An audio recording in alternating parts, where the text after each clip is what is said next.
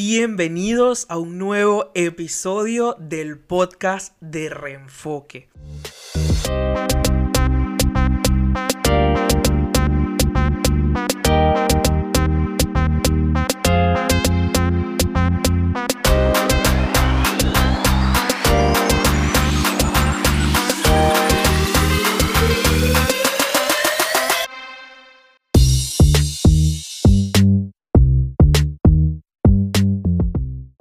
Para este episodio decidí hacerlo de una de las cosas que más me gusta de mi trabajo, que es crear contenido. Me gusta porque crear contenido, en el momento en el que uno está creando el contenido, es cuando nacen esas ideas, es cuando uno le da riendas sueltas a la creatividad y vienen ese montón de ideas que terminan no solamente en un post de redes sociales o en un artículo del blog, sino que pueden terminar en empresas, en emprendimientos completamente nuevos. Y la posibilidad de que eso exista es una de las cosas que más me gusta de sentarme a crear contenido. ¿Qué pasa? Que más allá de eso, que a mí me gusta, yo creo que todos podemos concordar en algo. Y es en el hecho de que si uno quiere tener la más mínima siquiera posibilidad de crecer no solamente en redes sociales, sino en el mundo de los negocios en general, los contenidos son los que te van a llevar hasta allá. Eso no hay discusión. Es la forma más genuina, más auténtica que nosotros tenemos para entregarle valor a la audiencia, para empatizar, para conectar con ellos, para ganar visibilidad, para separarnos de la competencia e incluso para catapultar un negocio. De esto último, del poder y del alcance tan grande que tienen los contenidos para una marca, podemos encontrar un ejemplo, yo diría que perfecto, en una pequeña ciudad al centro de Francia a finales del siglo XIX. Y para ponerlos en contexto, el año de 1886 fue un año increíble que va a marcar el inicio de muchas historias, de muchos negocios que siguen existiendo, que siguen evolucionando y que siguen marcando la pauta el día de hoy, que siguen siendo noticia el día de hoy. Ese año es cuando en Estados Unidos inicia la huelga que va a, eh, va a derivar en el Día del Trabajador, en la celebración del Día Internacional del Trabajador. Ese mismo año es cuando comienza a comercializarse lo que inicialmente era un jarabe para, la, para el dolor de cabeza y que, gracias a un accidente de laboratorio, se termina convirtiendo en una de las bebidas más famosas del mundo, que se llama Coca-Cola. Ese año también inicia lo que es la evolución o el inicio de la evolución de la industria de automóviles, porque ese año fue cuando Benz patenta su primer modelo de automóvil que estaba compuesto por tres ruedas y combustión interna. Era un modelo completamente innovador para la época y él lo patentó en ese año. ¿Qué pasa? Que ese año, también evidentemente sin saberlo, comenzaría la historia de una compañía que marca un antes y un después no solo en la industria automovilística, sino en gran medida en la forma de hacer negocios y de hacer publicidad. Todo esto comienza en una empresa familiar en Clermont-Ferrand, en Francia, que se especializa en maquinaria y en artículos de caucho.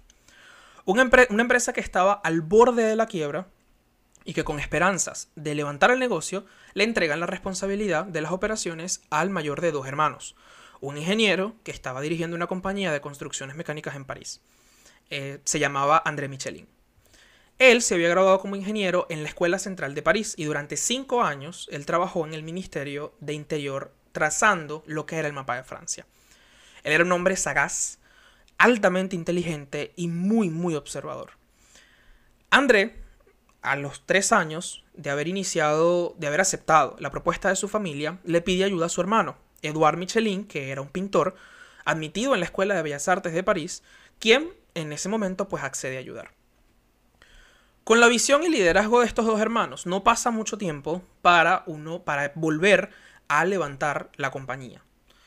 Fueron poco a poco ganando mercado y se apoyaron en el revuelo e interés que generaba la industria automovilística para comenzar a innovar e incursionar en ese mercado para el año de 1894, nosotros vemos aproximadamente unos 200 automóviles transitando por Francia.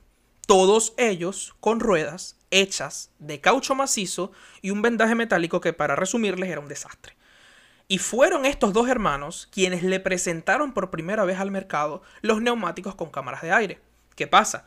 que tres años después vemos 1.200 automóviles por las calles, pero a mayor número, mayores accidentes, porque la ciudad evidentemente no estaba preparada para eso. No había señalizaciones, no había controles de velocidad, las calles tenían baches, y vamos a estar claros de que la evolución del automóvil ya para ese momento era una realidad, pero con ello nació la necesidad de optimizar esas vías y carreteras. ¿Qué pasó con esto? André Michelin se da cuenta y es él quien pensando en los propietarios de los carros trae la idea de las señalizaciones y numeración de las calles y aparte de, de la creación de los peajes. Entonces, todo eso pensado no solo para mejorar su negocio, sino para beneficiar al consumidor de su negocio. O sea, no estaba pensando en su propio negocio, estaba pensando en los conductores. ¿Qué pasa? Poco tiempo después, específicamente en 1898, nace el muñeco Vivendum, que es el muñeco, el famoso muñeco de cauchos que hasta el día de hoy representa a la compañía. Y con él nace una nueva forma de hacer marketing y publicidad, porque ellos fueron los primeros, la primera marca en usar una mascota. Eso era algo que no se hacía hasta el momento. ¿Qué pasa? Luego acá entonces la cosa se pone más interesante, cuando en 1900 André crea la guía Michelin que se le ofrecían como regalo a quienes compraban sus neumáticos, pensado para lograr que se generara empatía con la marca. ¿Qué pasa? En esa guía se ofrecían consejos para el viajero, instrucciones prácticas para cambiar neumáticos, lugares donde comer, donde descansar, etc. Es entonces luego, en 1910, que entonces se comienza a incluir mapas en, la, en esa guía. ¿Cuál es el punto importante de esto? ¿Y qué es lo que desencadena todo? Que en esta guía solo aparecían inicialmente los negocios más fáciles de ubicar.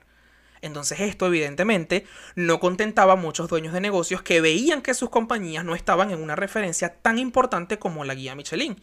Entonces, ¿se pueden ustedes aquí imaginar cuáles eran esos o los principales negocios que estaban molestos por no aparecer en la guía? Sí, los negocios de comida. Es así como en 1926 la guía establece unas estrellas como un método para calificar a los restaurantes. Y usan, de hecho, las tres estrellas por primera vez fue en 1931. Pero ¿qué sucedió aquí? Que se inicia una competencia voraz entre los profesionales culinarios. Al día de hoy, las estrellas Michelin son una insignia ostentada por los mejores chefs y restaurantes en el mundo y anhelada por todo aquel que quiere hacer carrera en el arte culinario, que simboliza prestigio, calidad y estatus. Y el resto, señores, es historia. Pero ahora les pregunto yo, ¿qué tienen que ver los neumáticos con la cocina? Nada. Y es por eso que esto es un, es un ejemplo perfecto de marketing de contenidos. Porque el inicio de todo fue André Michelin detectando un problema y resolviéndolo para sus consumidores.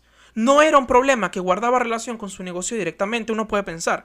Pero la realidad es que si la gente no contaba con, esa información que la guía entregaba, menos personas se hubiesen animado a viajar. Y eso sí iba a afectar directamente su negocio. Y ese es el centro y el punto de partida del marketing de contenidos. Todo esto que les estoy contando se resume en una sola palabra. Valor. Y es eso precisamente lo que hace que el contenido sea el rey indiscutible en el marketing moderno. Entregar valor desinteresadamente a tu comunidad es de las mejores inversiones que tú puedes hacer. Sin embargo, a veces comenzar puede ser complejo. Porque lo primero que uno se pregunta es cómo nosotros podemos determinar qué contenido va a ser de valor para nuestra audiencia. Es decir, ¿cómo sé qué contenido ellos van a encontrar útil? Y la respuesta es sencilla y te voy a poner un ejemplo.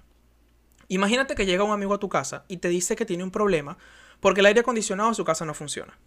Y tú vas a tu biblioteca, o sea, la biblioteca de tu casa, sacas un libro, se lo entregas y le dices, toma, te presto este libro y espero que te sirva. Y en el libro el título lee, ¿Cómo perder peso en 30 días? ¿Qué va a pensar tu amigo? O que te volviste loco o que no lo estás escuchando. Y tiene razón. Si te está diciendo que su problema es que su aire acondicionado no prende, explícame tú cómo un libro para perder peso lo puede ayudar. De ninguna forma. Y es que ese es el principal pilar que tienes que tener en cuenta para poder crear una estrategia de marketing de contenidos que funcione y que realmente sea apreciada por tu audiencia. Tienes que saber cuál es el problema, qué les duele, a qué se están enfrentando en ese momento. Y en este caso, es el propio amigo el que te está diciendo qué problema tiene. Pero a ver, ¿Qué pasa cuando no te lo dicen directamente? Como mayormente pasa, de hecho.